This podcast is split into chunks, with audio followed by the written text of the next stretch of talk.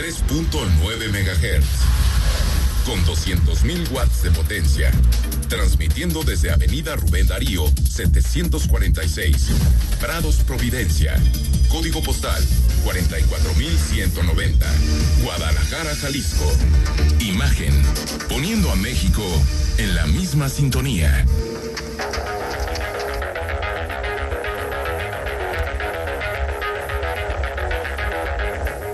Escuchas imagen. Escuchas Imagen Radio.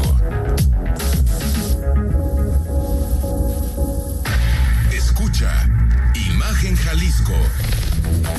Con Enrique Tucent. De 8 a 9 de la noche. 93.9 FM. Imagenguadalajara.mx. Imagen. Más fuertes que nunca.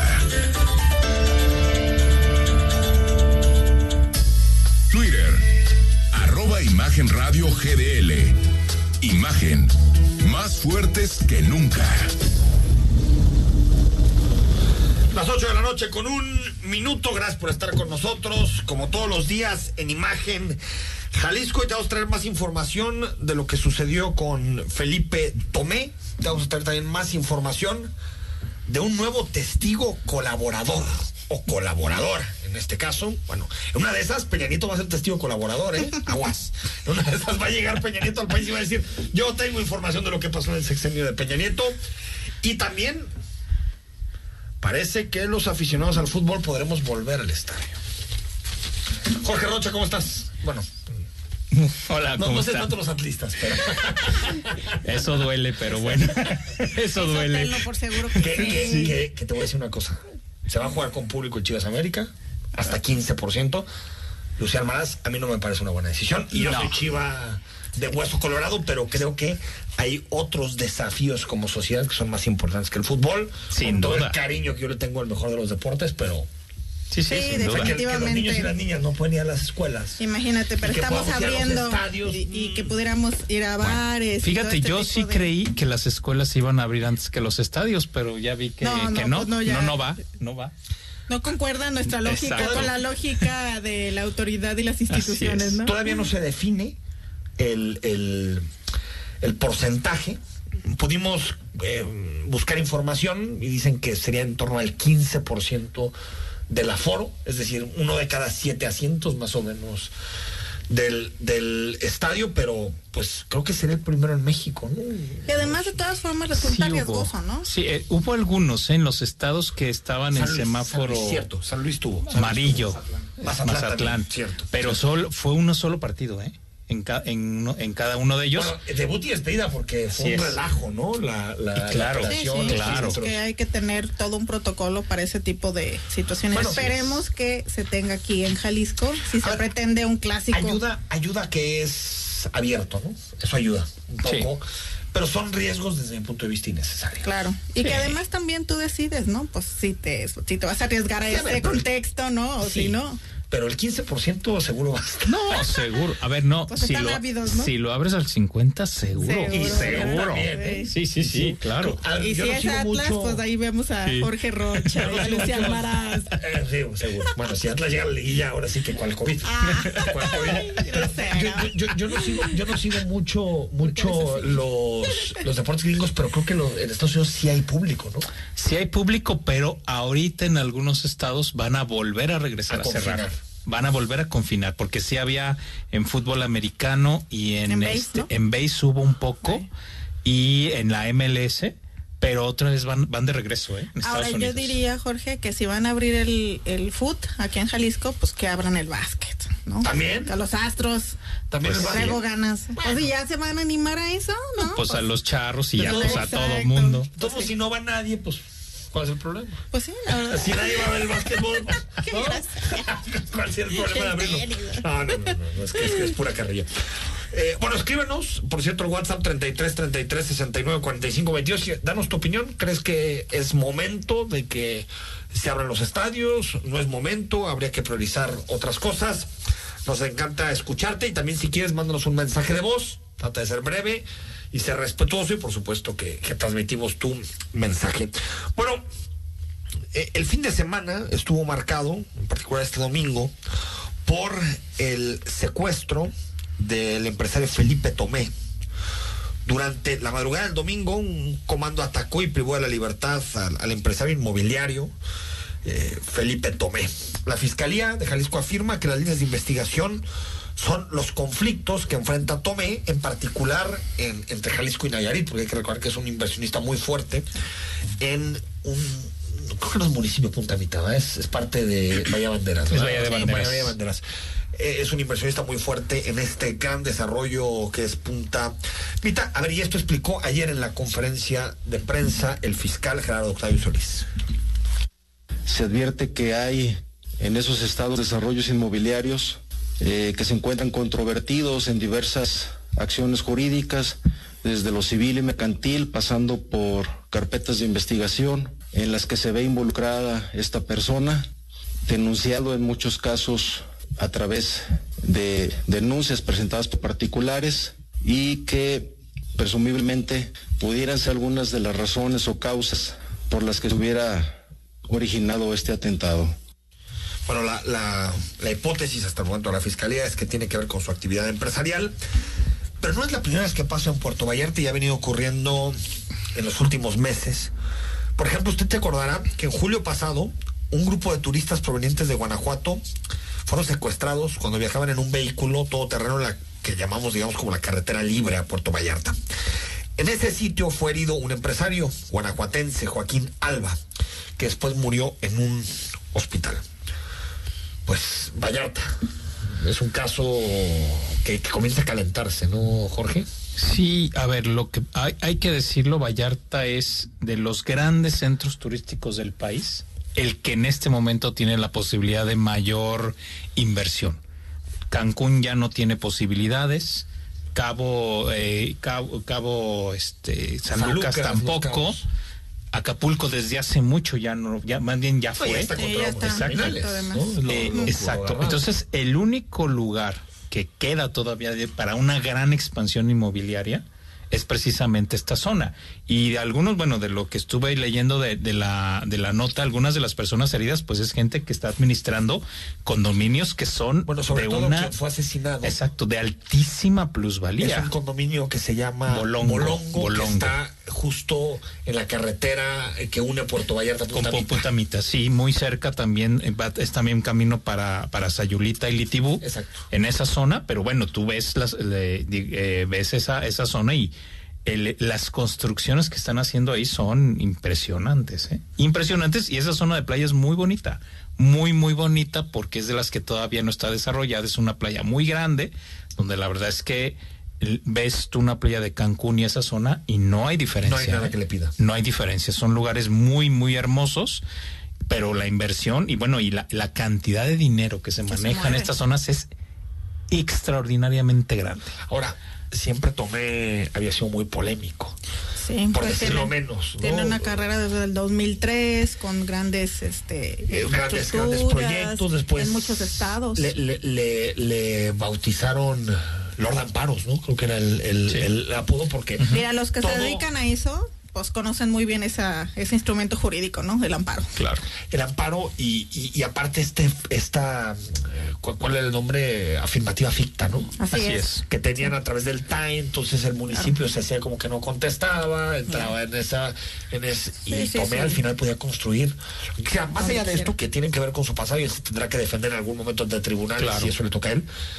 Pues qué tremendo que en una zona tan céntrica de Vallarta, porque si ven ustedes, no, Sí, el estamos hablando de. todo. Es una zona muy transitada, se les cierran los autos, empieza una balacera, llegan hasta él, o sea. Que por otro lado, Enrique, ¿eh? sí, sí tendríamos que primero decir lo que dice la fiscalía es que no es un secuestro, ¿no? Es una privación ilegal de la libertad. Ese por un lado y por el otro, ¿Qué bueno, diferencia?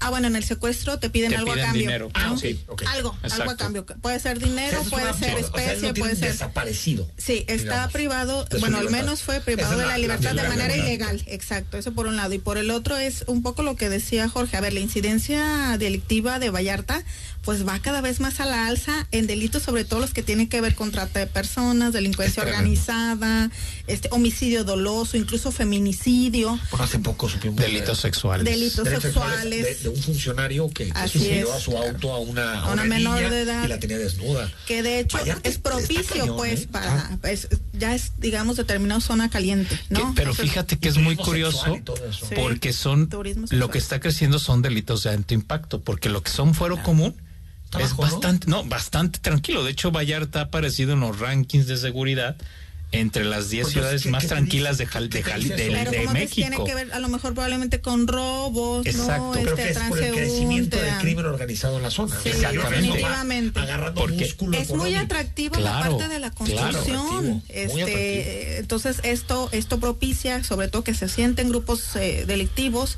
y que a partir de eso bueno que son- veamos exacto. casos tan emblemáticos como el que tú ya comentabas de estas personas en el Riser en Guanajuato personas desaparecidas No. pero ahora esto que lo vemos también plasmado en redes sociales a través y de este sabes video. qué y sabes qué y el tema es que cuando terminen la nueva carretera que vas a poder estar Bueno, en tres nunca horas las terminan, Jorge. No, o mira, sea, mira, yo acabo de ver un meme de la reina Isabel, ¿sabes?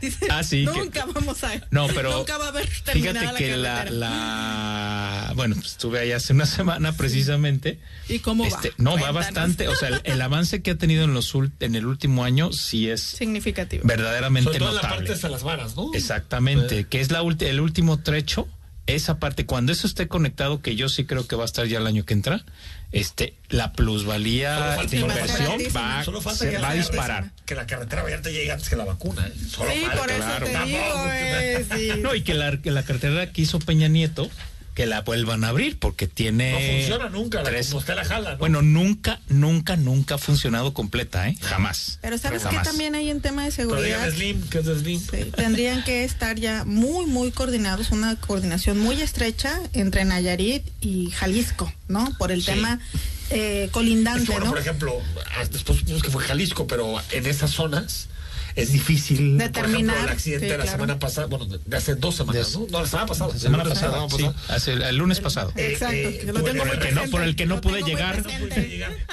Eh, eh, pues también eh, fueron los límites y Nayarit tuvo que dar las explicaciones, ¿no? Que, que estaba relacionado a Jalisco, por Que por cierto las dio bien, ¿eh? Este, eh, mucho más explicadas este, en redes sociales y a través de un boletín que autoridades de Jalisco, Qué por bueno, ejemplo. qué bueno. Sí, Qué pero, bueno. pero son estas zonas colindantes y específicamente esos dos municipios que es Puerto Vallarta, Bahía de Banderas, es una un claro ejemplo de la necesidad de tener un gobierno metropolitano Sí, interestatal. Sí, claro. O sea, es una Totalmente. innovación A ver, pero primero hay que ser impresionante. una metropolitana estatal. Exacto. Sí, porque se- Claro. de ahí. pero fíjate, ahí eh, te habla también de cómo ciertos fenómenos se vuelven tan grandes que el municipio es tan pequeño.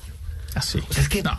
frente al dinero que hace el gran cártel que todos conocemos en esas zonas, pues el municipio es una resortera. No, es no. una resortera. Las, O sea, capacidades municipales son mínimas de los dos, ¿eh? De Sí, los sí, dos. claro. Si aquí en Guadalajara y Zapopan, Pero si ya o ident- menos, pero ¿no? si ya identificaste que es ahí donde está creciendo la incidencia delictiva, que hay asentado un determinado cártel, pues échale ganas, ¿no? O sea, todas las capacidades institucionales y de respuesta. Lo que siempre hemos dicho, a ver, si sigues la ruta del dinero, sabes qué onda, sabes el quién problema es. es que Claro. cuando sigues la ruta del dinero, mucha gente puede caer. Sí. Pues y yo creo lo- que ahí hay gente padre. que se mueve en la legalidad, pero que ha hecho cosas Y ilegales. y en ámbitos también, digamos, tal vez hasta políticos, ¿no? Oye, por cierto, hablando de eso, también vinculado al tema, localizaron 113 cuerpos en una fosa clandestina de los Sabinos en el Salto. También lo dijo ayer el fiscal. Este cementerio clandestino se convierte en el de mayor número de cadáveres localizados en lo que va del año de Jalisco y ya superó aquella que nos impactó del Mirador, sección 2 de Tlajomulco, que eran 104 cuerpos. Escuchamos al fiscal. Eh, se han logrado extraer 113 personas fallecidas sin identificar.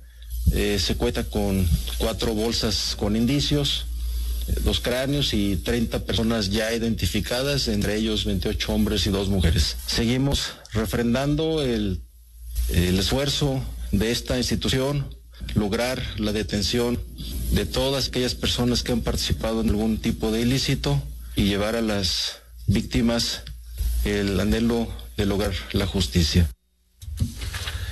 113 cuerpos una fosa clandestina aquí. Pues, Terror. es que eso, eso ya es un cementerio. Es un cementerio. No es una fosa, es un cementerio. más pequeños. Sí, Ah, sí. sí, tal cual. Donde no hay tantos cuerpos, así de definitivo. No, eso es- es hay más que- capacidad, pero menos ¿Qué cuerpos. capacidad exterminio? Pero además tiene que ver con una técnica de estos grupos delictivos de cómo posicionan a los cuerpos. Quiero que sepan, es así paraditos, para que quepan más, no son acostados. Entonces e- es una técnica que incluso utilizan pues estos sujetos, ¿no? Y yo lo que diría es que bien que tenemos ya cifras, bien que se dan a conocer este pues este tipo de hallazgos, Que se ¿no? sepa, claro. Claro, pero este ahora sí que la estrategia cuál es y, y- Y sabemos y a cuál es, hay que fortalecerles estos, o sea, además. Porque siento que pasan, hay, hay, hay de pronto cuando se mediatizan, se empieza a hablar de, de casos específicos, ¿no? Si tenían órdenes vigentes, si estaban o no Que vinculados eso con el forma crimen parte de la organizado. investigación y está bien, Sí, ¿no? Sí, pero, pero siento en- como que esto se, se, se habla y después ya no, sabe, ya sabemos No, ya no sabemos qué De pasa. las investigaciones en torno, a como que ya nos levantamos todos los días y...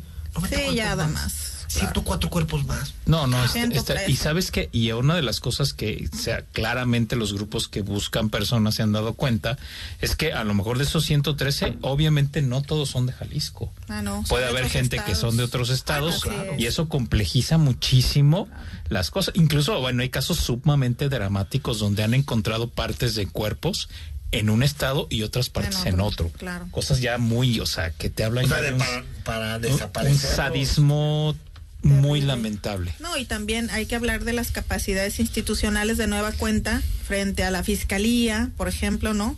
Y frente al Instituto Jalisciense de Ciencias Forenses y otros estados que están peor que nosotros, ¿eh? O sea, digamos que nosotros estamos en mejores condiciones en materia de eh, personas desaparecidas en capacidades institucionales frente a otros. Ah, sí. Ahora es que qué reto, es que son de esos temas que dices, ¿por dónde se empieza, no?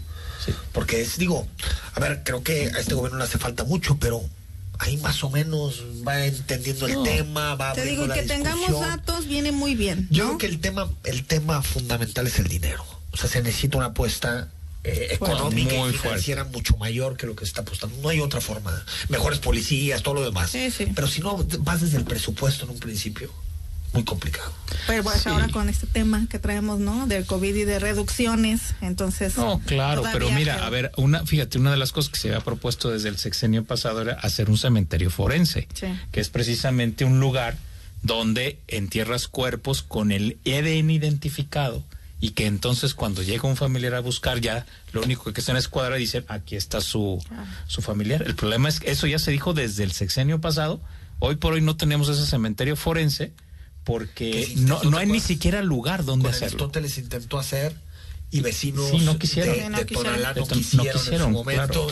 Es, es- es Es complicado. un tema muy complicado. Oye, bueno, antes de irnos al corte, hoy el periódico NTR eh, lanza una investigación que me parece muy interesante que tiene que ver con a toda máquina, que sigue siendo noticia.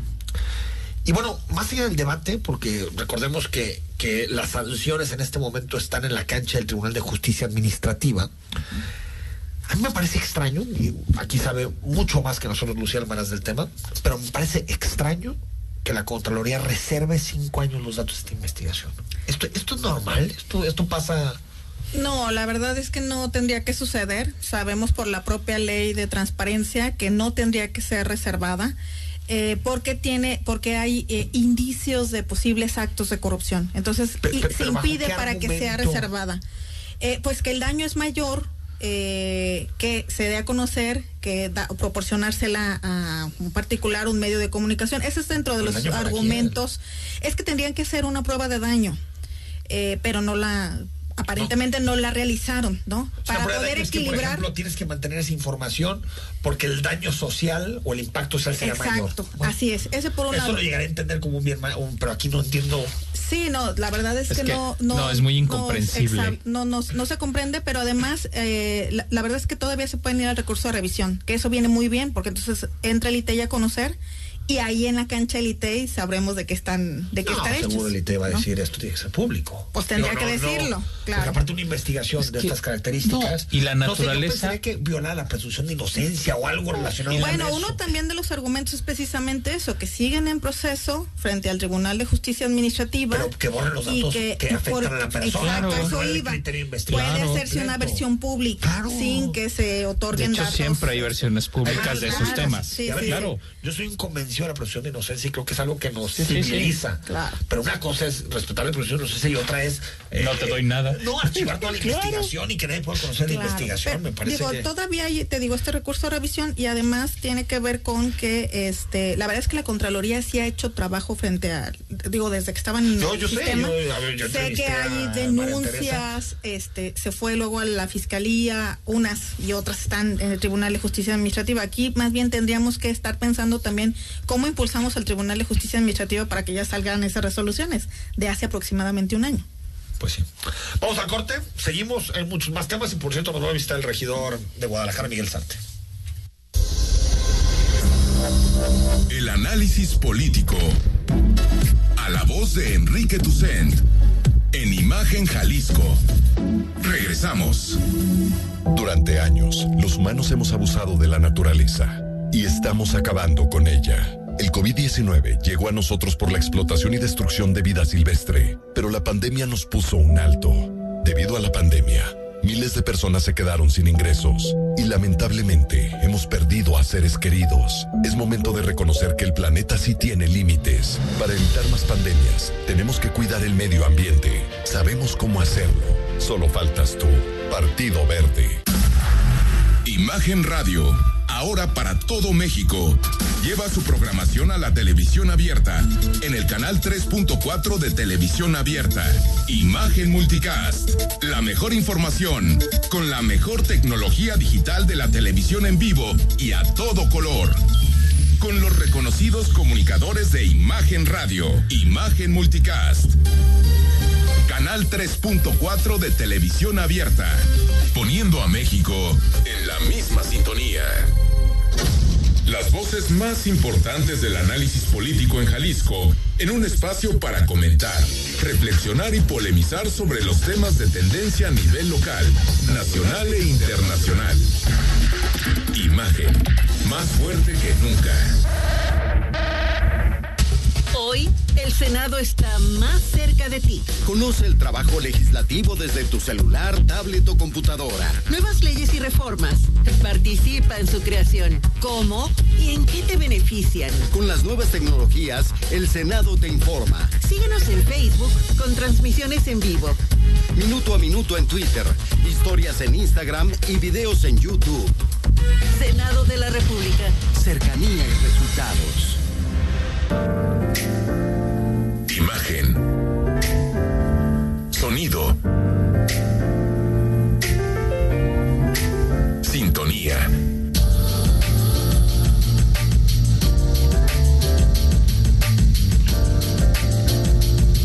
Poniendo a México en la misma sintonía.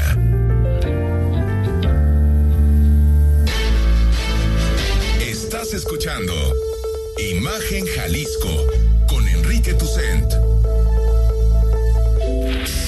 Facebook, Imagen Radio Guadalajara. Imagen, más fuertes que nunca. 8 de la noche con 23 minutos de muchas cosas podemos estar orgullosos las- los mexicanos y las mexicanas. Y seguramente nuestro ícono más grande de mexicanidad es el tequila. En 26 años el Consejo Regulador del Tequila ha conformado un gran equipo para poder impulsar la competitividad y posicionar el tequila en más de 120 países del mundo, cumpliendo con los más altos estándares de calidad y con ello contribuir a combatir la pobreza y reducir la brecha de desigualdad. Esto ha permitido que micro, pequeñas y medianas empresas de la región, al ser el tequila denominación de origen, pues puedan ser mucho más competitivas, ya que el tequila solo puede ser producido en 181 municipios de cinco estados del país. Este elixir que hemos heredado vive un gran momento de expansión y reconocimiento internacional, consolidando su pasado y proyectando su futuro. ¿Quieres más información sobre la vida nacional? Acércate al Consejo Regulador del Tequila. Yo soy mexicano y el tequila es mi orgullo. Bueno, eh, estamos platicando de distintos temas, como todos los lunes nos acompaña Lucía Almaraz, nos acompaña Jorge Rocha, y queremos conversar unos minutos con el regidor de Guadalajara, con Miguel Zárate, que está con nosotros esta noche. ¿Cómo estás? Muy buenas noches, muchas gracias, Jorge, Lucía, estimado, muchas gracias por acompañar, por ¿y eso que los regidores hacen informes? Pues no fue un informe, ¿eh? No, no fue un informe. ¿Por qué eres así? No, no, está bien, no, está bien. A mí me parece que entre más te Oye, está, mejor. ¿eh? está bueno que sepamos qué hacen los regidores, ¿no? Eso. Lo fue, que fue tu, tu, tu evento de la semana pasada en... fue una presentación de la experiencia de estos dos años en la regiduría en combinación con otros 20 años de activismo eh, social o ciudadano empresarial y la visión que he tenido durante este tiempo en mi actividad de Oye, construcción. lo que más trascendió fueron tus dos años de, de regidor. Lo que pasa es de que es la visión, es la visión de eh, la ciudad, ahora vista desde este lado de la, de la mesa, eh, con la conformación que, o la construcción que se debe, que creo que se debe de dar para la ciudad de Guadalajara. Ahora, estamos, ¿qué, qué tan lejos estamos de la, de, de la ciudad que queremos? En, en Uy. A ver, ahorita todos o la mayoría son de un solo partido, cada que sucede esto hablamos de lo mismo, qué bueno, ahora se van a poner de acuerdo, ahora sí vamos a avanzar hacia un ente civil y bueno, después nos damos cuenta que ni siquiera en materia de COVID a veces se ponen de acuerdo. ¿no? como, dice el presidente municipal de Zapopan, nos divide una banqueta y así, Exacto, y ni así exacto. se ponen de acuerdo. ¿Qué tan lejos estamos de eso, Miguel? Pues estamos tan lejos o tan cercas, depende de lo como ciudadanos querramos y nos querramos involucrar. Si nos involucramos y nos ponemos un plazo perentorio, por ejemplo, dentro de 21 años cuando nos celebremos los 500 años de aniversario de ser tapatíos de la ciudad de Guadalajara, este podemos empezar a trazar los lineamientos para poder tener algo que festejar.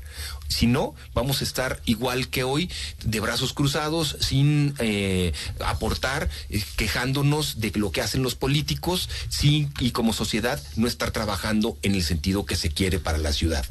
Es depende de lo que, que lo que podamos hacer. Yo creo que el gran eh, obstáculo que hemos tenido es que los políticos actúan de acuerdo a sus intereses inmediatos. Tenemos periodos de tres y de seis años que son muy cortos. No les da la posibilidad de planear a largo, ni a mediano ni a largo plazo. Todos son cuestiones inmediatas y entonces eso va truncando las posibilidades de ir trabajando en un proyecto de ciudad. Pero el acuerdo previo. A ver, decía en alguna frase muy conocida Séneca, nadie, ningún viento es favorable si no sabes a dónde vas. Y yo no sé si tendremos idea en Guadalajara dónde vamos. De entrada, ¿eh? O sea, porque yo cada que platico con un tapatío... Yo digo que no, ¿eh? Bueno, pero, pero, quitando los políticos, Sí, estamos sí. pensando socialmente. No, socialmente tampoco, ¿eh? Platicas con unos y unos creen en una Guadalajara, otros anhelan la Guadalajara de hace 50 años. Pero tiene que otros ver creen también que no. que- porque se viven en diferente Guadalajara. Pero somos Claro, totalmente de acuerdo claro. con eso. Pero entonces, si no llegamos a un mínimo consenso previo, pues no sé a dónde vamos Pues a es, es que es ahí a donde voy. Necesitamos en general las condiciones de dialogar y de tratarnos de iguales, de entender que la ciudad la merecemos disfrutar absolutamente todos y que no tiene dueños o que todos de manera igual somos dueños. Y eso no sucede. Los que tienen el capital piensan de una manera, los que viven en cierta parte de la ciudad piensan de otra, los que sufren en distintos municipios porque han sido menos favorecidos piensan de otra manera muy distinta. Y la Guadalajara es una sola. Esa es la gran bronca que Pero ¿cómo tenemos. se empieza? ¿Cómo se empieza ese... eh, ¿qui- ¿Quién debería empezar? Ahí está el Sí, IMEPLAN. ¿Cómo se hace? Que creo que el IMEPLAN está haciendo mejor las cosas que antes. Sí, totalmente de acuerdo. O al menos tiene una idea. Y como Estado tenemos la legislación dada, producto del IMEPLAN, Del IMEPLAN. este, pero producto de un puñado de, de ciudadanos que se organizaron para empujar al entonces gobernador a que sacara esa ley. Es lo que se tiene que hacer ahorita. Mucho más participación de las personas, de los académicos, de los activistas, de los técnicos. Muchas veces, cooptados por los mismos partidos políticos, le bajan a sus este, empujes o a sus temas que han estado empujando desde mucho tiempo. Pero también que nos dejen participar, ¿no, Miguel? Híjole, sí, pero... Porque No no, es, no es bien, no. no, es que no es bien vista la participación ciudadana. Pues o no sea, es bien vista no lo por los reciben como de- políticos, exacto, no no, es lo bien reciben vis- de manera muy linda, ¿no? O sea, no gusta que estén ahí Ay, tú, Luciana, por el asunto de la judicatura. Son cosas, son cosas menores. Porque ni- todavía, todavía no. No, no, de verdad, luego no es bien vista la participación ciudadana. Cuando es auténtica, No, ¿no? no, mira, hay, auténtica. hay- hay temas, digo, ya es un tema que yo traigo desde hace años porque Miguel lo sabe perfectamente, el tema del mercado de abastos, Por ejemplo. que es un asunto que se tendría que debatir pública y socialmente para resolver qué vamos a hacer con ese espacio y Pues veo ponemos de acuerdo en el presidentes- mercado. presidentes y presidentes que pasan y pasan y a mí la verdad he platicado con varios oye esa es una bronca dicen no si es un problema pero, Pero mira, saben qué hacen pero nada nada. Nada Sí. absolutamente Así es. bueno cuando vino Sí, Ismael, aquí Ismael, te pregunté la última vez le dije oye qué vas hecho pues ah, ya pavimentamos una par de calles dices bueno pues eso no Sí, no no soluciona el resuelve el problema problema, no claro. por ejemplo A ver, tenemos problemas muy fuertes en el centro de la ciudad, en el espacio comprendido entre la calzada, Javier Mina, eh, Re- Revolución y acá Belisario Domínguez. Es una bronca. Hay gente que, este, hay tres tipos de personas: los comerciantes, las personas de clase media que viven ahí y un montón de personas que tienen todos los derechos que se dedican al comercio informal, a la drogadic- a la venta de drogas, a la prostitución, eh, y ahí están. ¿Qué vamos a hacer con ellos? Es uno de los ¿Cómo los vamos a incluir? Es el primer cuadro, así. ¿Es el primero? Sí. Sí, sí. Y no se pueden tomar decisiones desde el escritorio haciéndolos a un lado. Tienen tanto derecho como tú y como yo. ¿Cómo los vamos a incluir en un proyecto de ciudad? ¿O no existe algo como. Guadalajara 500, algo así? Guadalajara. Mejor Guadalajara 2020, que por cierto no sé dónde, dónde está, porque Ah, ya estamos ya en el no. 2020. Ojalá, y bueno, las 20 horas con 30 minutos, ca- casi, casi. Pero a, a lo que me refiero es que son proyectos que quedan ahí, como que se unen muchas personas, pero siento que queda acá arriba. Que queda en un debate Sí. entre periodistas, entre políticos. No, nunca pero no siento que con la ciudadanía también se haga un trabajo, eh, Miguel, pedagógico, porque también quitarnos esta idea del coche, el centro comercial, los cotos, Es que nos lo metieron en los últimos 20 claro. años, que ese era el modelo de desarrollo de la ciudad.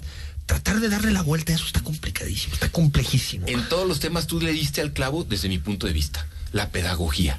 No se le invierte en capacitar, en instruir, en educar a la población de ningún En nivel. comunicar. Y lo, en comunicar. Y lo podemos ver ahora con la pandemia.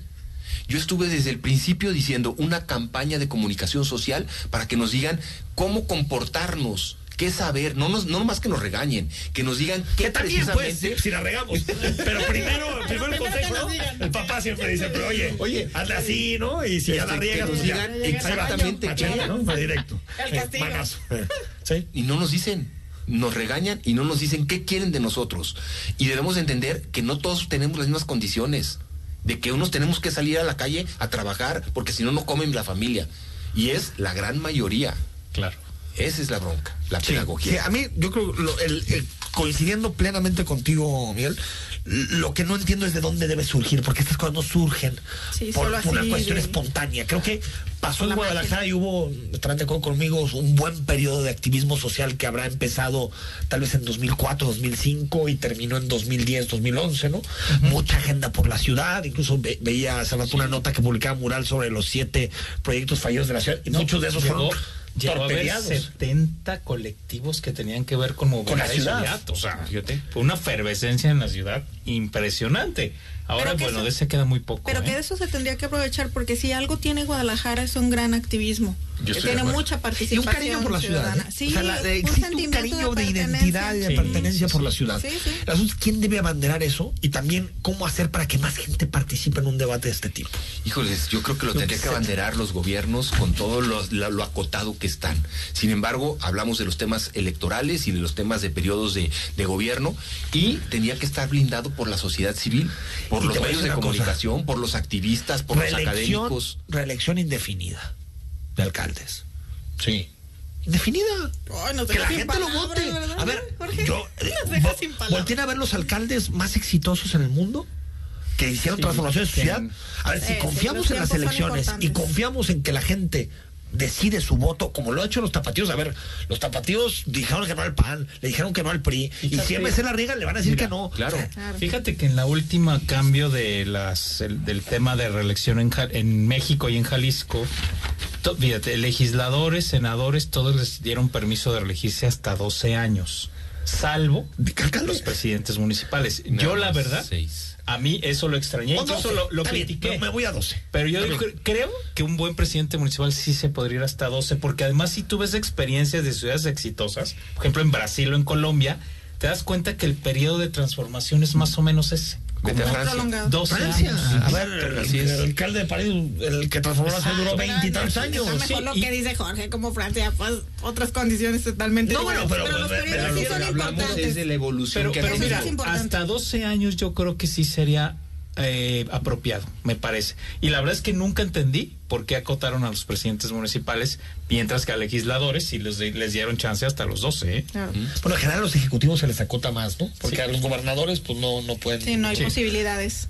Pero, si Para un avientan presidente seis, municipal yo creo que sí podríamos pensar en eso. Y ya estás Y hablando de un cambio real en la, en la No. fisonomía del municipio. Y sabes que también le dices al presidente municipal, lo haces bien, te puedes quedar hasta 12 años y la verdad sí puedes plantear ahora sí proyectos de Sí, largo sí, plazo. Pero ¿sabes cuál es la bronca, Jorge? Que ¿Qué no existe la visión de que para yo estar bien como municipio, tiene que estar forzosamente bien mis municipios de al lado. Bueno, Si que no hay una visión de ciudad. Así es, no hay. claro. Todo se hace de las fronteras hacia adentro. Sí, sí, sí. Y, y en la actualidad así está sucediendo, Oye. siendo la mayoría del mismo color. Hay temas individuales, eh, visiones, eh, pues de, de poder. El tema de la policía metropolitana, simplemente. La No ha funcionado, ¿por qué? Pues porque cada quien defiende sus canicas que Sigue tiene en su operando municipio. básicamente de la misma manera.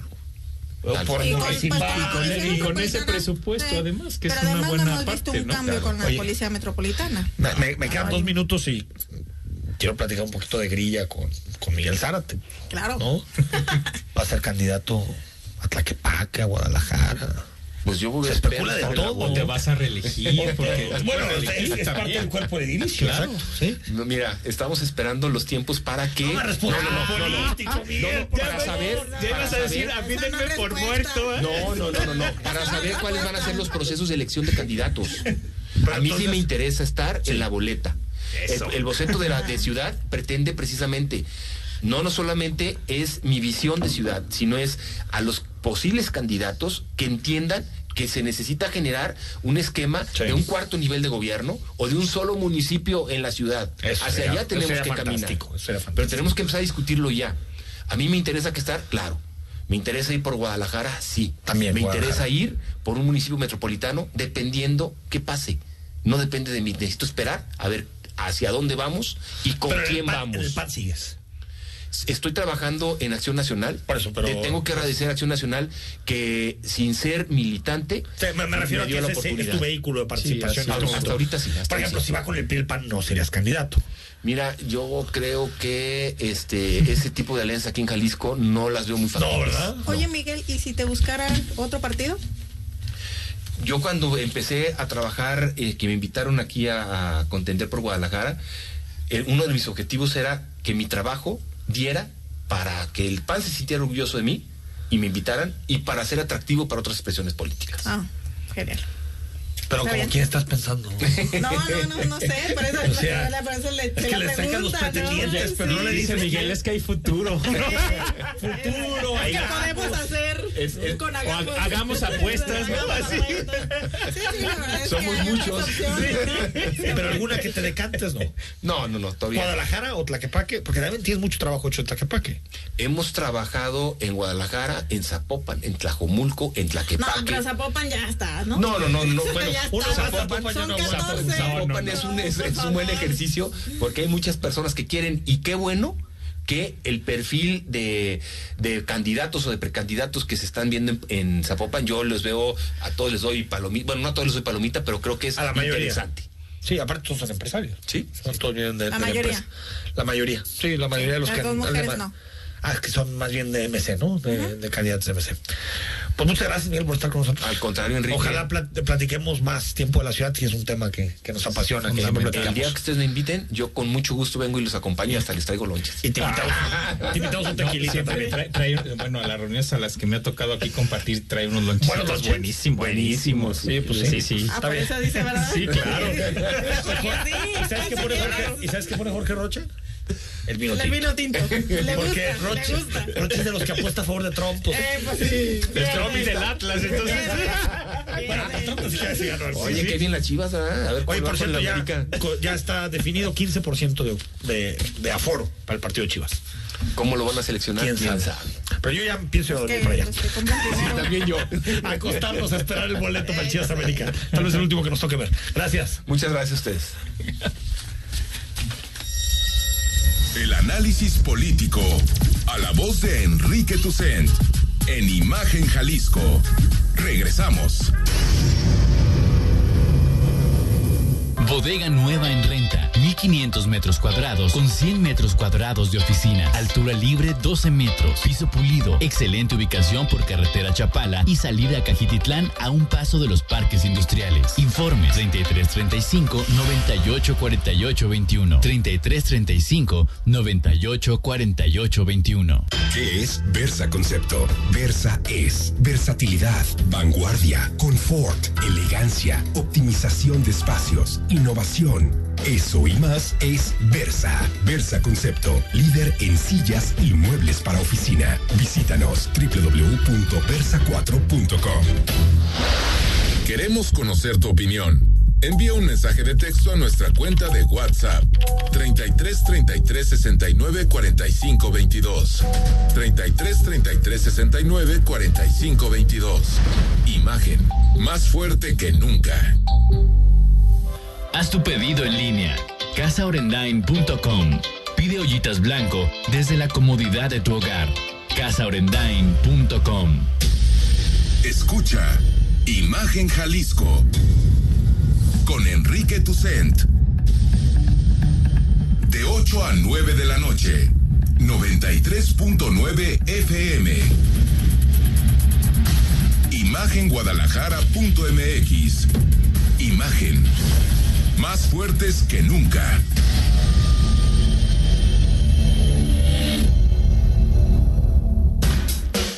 Esta época nos ha mostrado que, como buenos mexicanos, de una u otra manera, pero salimos adelante. Que improvisamos, como sea.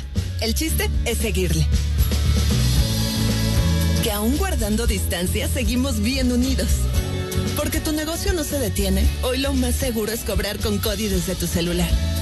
Así, nos cuidamos y apoyamos como buenos mexicanos. Cody, desarrollado por el Banco de México. Imagen. Sonido. Sintonía. Nuestro sonido es Imagen Radio.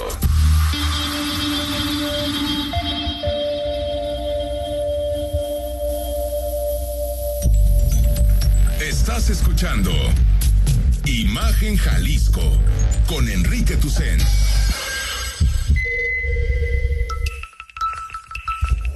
YouTube, Imagen Radio Guadalajara. Imagen, más fuertes que nunca.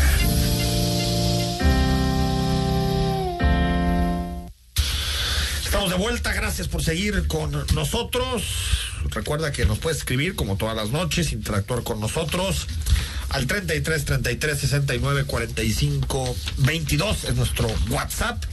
Aquí estamos con Lucía Almaraz y con Jorge Rocha analizando los principales temas con los que comenzamos esta semana. Bueno, estamos hablando de la ocupación y de, y de que ya se podrá ir al estadio, sea para este partido de Chivas América. Y por cierto, ahí se definieron los nuevos criterios e indicadores en materia de COVID, donde ya realmente el, el dato que va a tener importancia es el de las camas. Eh, y casos activos, ¿no? Sí, casos activos, pero, pero sobre todo los indicadores que se van a monitorear de forma más específica es el 21.8% que se tiene en este momento hospitalario, los casos activos que son los, los que se han dado los últimos 14 días. Y también, que creo que es un tema importante, las camas que están ocupado, ocupadas en cuidados intensivos, que en Jalisco alcanza el 38.5%. Por su parte, el subsecretario López Gatel dijo que sí, que efectivamente hay un repunte de COVID que durará hasta marzo.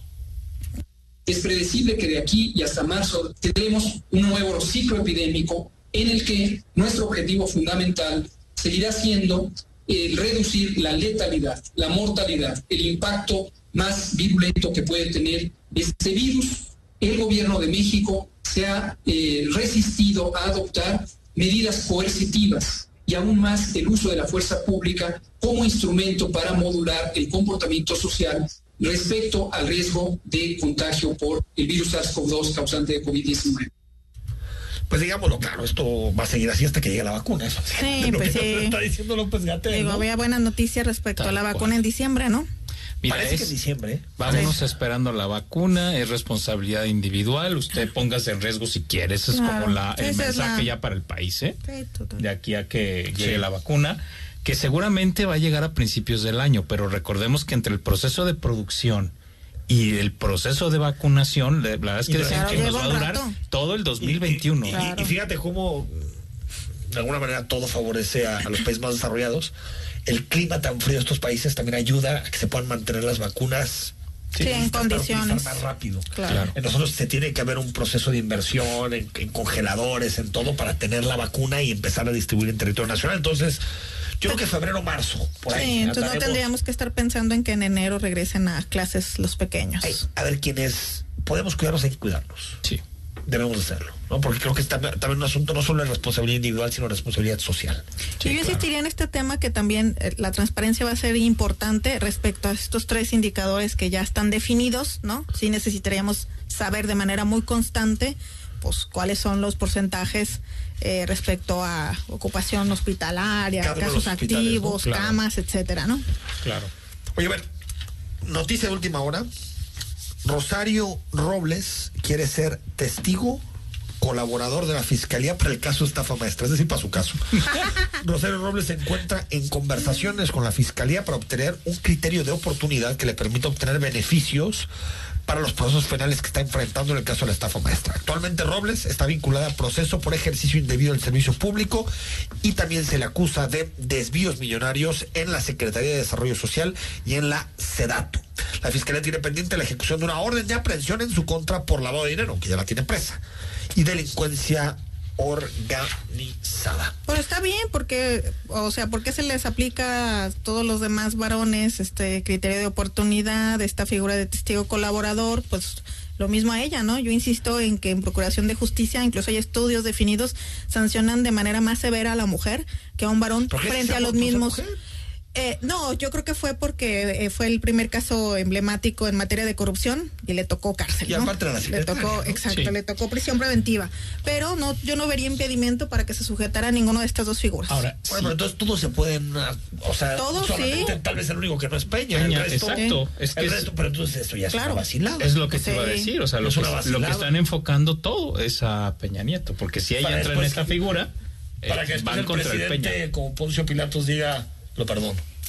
Pues, Pues Porque él, no creo que se él vaya no contra quiere, él, ¿no? claro. O al menos no antes de la, de la consulta, que es en agosto del siguiente año. no, sino para qué quiere la consulta.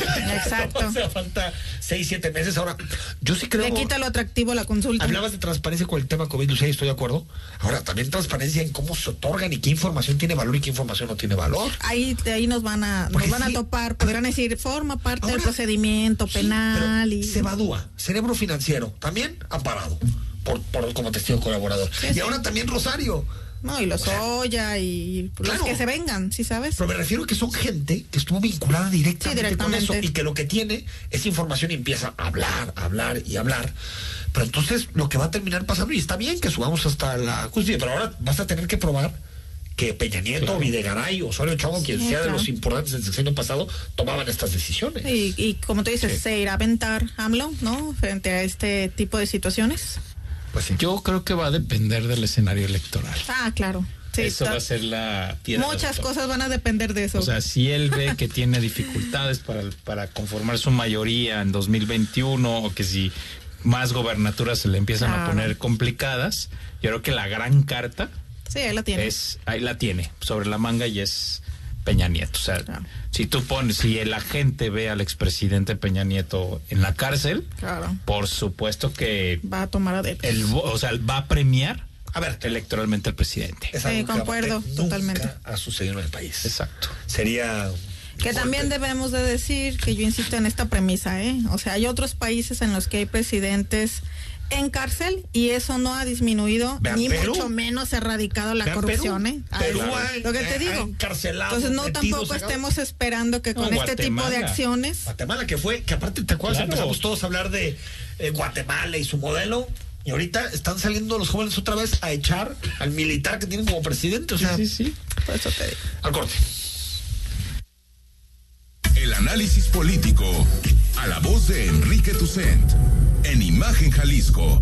Regresamos. Bodega nueva en renta, 1500 metros cuadrados con 100 metros cuadrados de oficina, altura libre 12 metros, piso pulido, excelente ubicación por carretera Chapala y salida a Cajititlán a un paso de los parques industriales. Informes 3335 98 48 21 3335 98 48 21. ¿Qué es Versa Concepto? Versa es versatilidad, vanguardia, confort, elegancia, optimización de espacios, innovación. Eso y más es Versa. Versa Concepto, líder en sillas y muebles para oficina. Visítanos www.versa4.com. Compartimos micrófonos contigo. Mándanos una nota de voz de no más de 20 segundos al WhatsApp 33 33 69 45 22 y escuchamos su punto de vista durante el programa. Imagen, más fuerte que nunca. Imagen Radio, ahora para todo México. Lleva su programación a la televisión abierta, en el canal 3.4 de televisión abierta. Imagen Multicast, la mejor información, con la mejor tecnología digital de la televisión en vivo y a todo color. Con los reconocidos comunicadores de Imagen Radio, Imagen Multicast. Canal 3.4 de televisión abierta, poniendo a México en la misma sintonía. Escucha Imagen Jalisco con Enrique Tucent. De 8 a 9 de la noche. 93.9 FM. Imagenguadalajara.mx. Imagen. Más fuertes que nunca.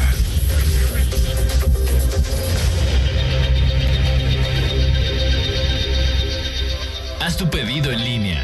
casaorendain.com. Pide ollitas blanco desde la comodidad de tu hogar. casaorendain.com. Está usted escuchando Imagen. Sintonía. Poniendo a México en la misma sintonía.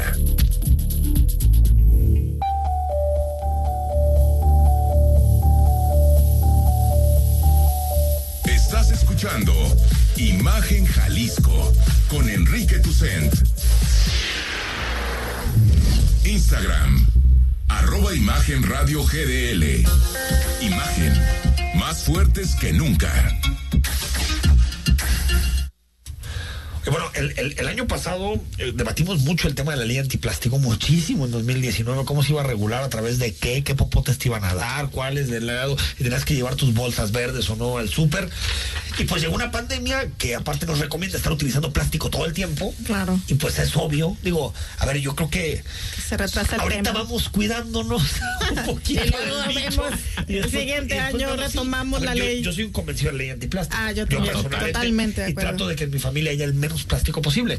Pero pues ahorita sí lo necesitamos hasta para lo médico, para todo. El plástico es todo, ¿no? Las condiciones dan, evidente. o sea, no, no dan para otra cosa, pues. No, mira, este, bueno, en casa también mi esposa hasta me regaña por no llevar mis bolsas ya para el mandado. Pero, pero sí, efectivamente, fíjate, compartí foro hace unos días con alguien en la Ibero León, bueno, virtualmente, y decía que el incremento en México del uso de plástico en este, de marzo para acá fue, es demencial. O sea, sí hay un gasto exorbitado, un montón de residuos que no se están procesando. Tratando. Este, y que además, bueno, seguramente esto va a seguir prácticamente todo el año que entra, porque no vamos a dejar, o sea, estas medidas sanitarias van a No estar lo van a todo el año. permitir. Claro. Claro. Incluso Sí. los cubrebocas, cubrebocas, de sí. plástico, ¿no? A ver, eh, hoy, hoy, hoy Reforma trae una nota, por cierto, que, que viene de una investigación de mexicanos contra la corrupción y la impunidad de esta organización FIFI, según el presidente de la República. Eh, a ver, seis de cada diez contratos en PEME son asignados de manera directa o con invitaciones. Sí, es lo que lo que lo que se ve en, la- en ese estudio que además yo debo decir que es una organización seria. Eso de FIFI, pues eh, todo, todo para él es FIFI, ¿no? Pero trae trae datos muy interesantes, así es y en este sentido eh, sí están muy elevadas las adjudicaciones directas, y lo que tiene que ver con invitación y solamente se concentra en como cuatro empresas con invitación directa y los contratos son de verdad millonarios. Ahí están los, los datos, ¿no? 59, 95 mil millones de pesos, por ejemplo, ¿no? Bajo la, la, el esquema de invitación restringida. es una la nota. Entonces, eh, la verdad es que el, el, presidente siempre nos vende esta idea pues del control de la corrupción y combate y bla, bla, bla, uh -huh. pero él cae en las mismas eh, costumbres y acciones Práctica, sí. que en otras administraciones, ¿no? En No, beneficiar a determinadas empresas. La verdad es que hoy en día no tenemos información no solo de estos contratos, sino verdaderamente de la inversión pública que hay en Pemex Claro. y lo que se está dando, digamos, socialmente o lo que está dejando. Claro. La verdad es que Pemex se manejó muy opaca en el sexenio de Peña Nieto, pero creo que eso continúa Igual, de la misma manera. igual. Y, y Nieto también, aparte toda la corrupción que se derivó de la reforma energética, ¿no? Claro. Que también es. Sí, eso abonó a las prácticas dentro de Pemex. Yo aquí le pongo una palomita al presidente. AMLO propone quitar montos de deuda a países pobres, aprovechando la pandemia. Y conmina a la gente Sí. del G20. Y tengo entendido que la decisión ya se tomó. Están definiendo qué países son los que serán acreedores de esta, pues digamos, de este perdón de deudas que tienen con países más ricos o con, o con bancos. Está bien. Pues sí, pero también tendríamos que empezar, por ejemplo, con México, ¿no? Este, hay por ahí un dato, ¿no? En donde el más el país más golpeado en materia económica por la pandemia en América Latina precisamente va a ser México.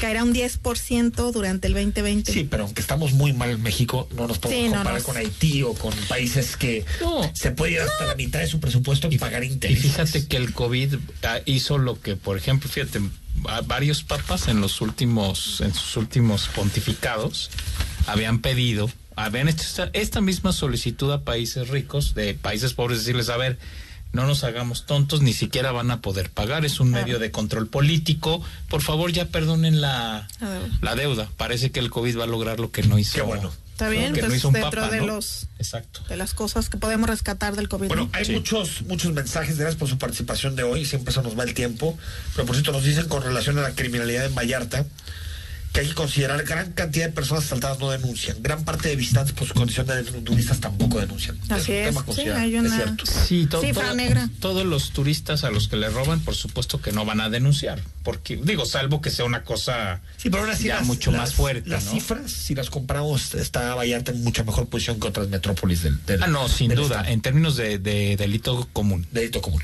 Jorge, Lucía. Muy buenas noches. paridad, Pero Claro. seguirá el tema. Hasta mañana, martes a las 8. Escucha Imagen Jalisco con Enrique Tucent de 8 a 9 de la noche 93.9 FM Imagenguadalajara.mx Imagen más fuertes que nunca por cerrar un año lleno de retos y adaptación, pero queremos hacerlo manteniéndonos en movimiento. Por eso, hemos decidido crear un evento virtual que una a México, para decirle no al sedentarismo, priorizando siempre la salud de sus participantes. Presentamos la carrera virtual Imagen Isuzu 2020, una competencia digital de 5 y 10 kilómetros, ocurriendo de manera simultánea en la Ciudad de México, Guadalajara, Puebla, Querétaro y Tampico. Corre este 5 y 6 de diciembre. Carrera virtual Imagen Isuzu 2020 hidratada por Electrolit. Inscríbete entrando a imagenradio.com.mx. Descarga la aplicación de emoción deportiva para mantenerte actualizado. Ollitas invita. Mi papá ya estaba tendido en una cama a causa de la cirrosis hepática. Tomaba mucho. Cuando mi padre murió, ya nada más se incorporó y vomitó un pedazo de sangre, se acostó y murió. Mi hermano Martín murió a causa de las drogas y el alcoholismo. No te tenías que morir, primero mi papá y luego tú. Resultado del alcohol me quitó las personas que más amé en la vida, las hizo sufrir. El mundo de las drogas no es un lugar feliz. Busca la línea de la vida. 800-911-2000. Tengo 17 años, mi mamá falleció de cáncer. Ese vacío que dejó ella al irse me hundió, es lo que me tiene aquí. Me fui empezando a juntar con malas amistades y me dejé que, que me envolvieran y dije, pues va, la probé y me gustó y de ahí me agarré. Marihuana y tabaco son lo que, mi consumo crónico. Esas fueron mis ganas de vivir. Me causó mucho sentimiento que me dijo mi abuela, yo no quería esto para ti. El mundo de las drogas no es un lugar feliz. Busca la línea de la vida, 800-911-2000. XHSC 93.9 MHz. Con 200.000 watts de potencia. Transmitiendo desde Avenida Rubén Darío, 746. Prados Providencia. Código postal 44190. Guadalajara, Jalisco. Imagen. Poniendo a México en la misma sintonía. Imagen. Sonido. Sintonía. Sintonía. Imagen. Poniendo a México en la misma sintonía.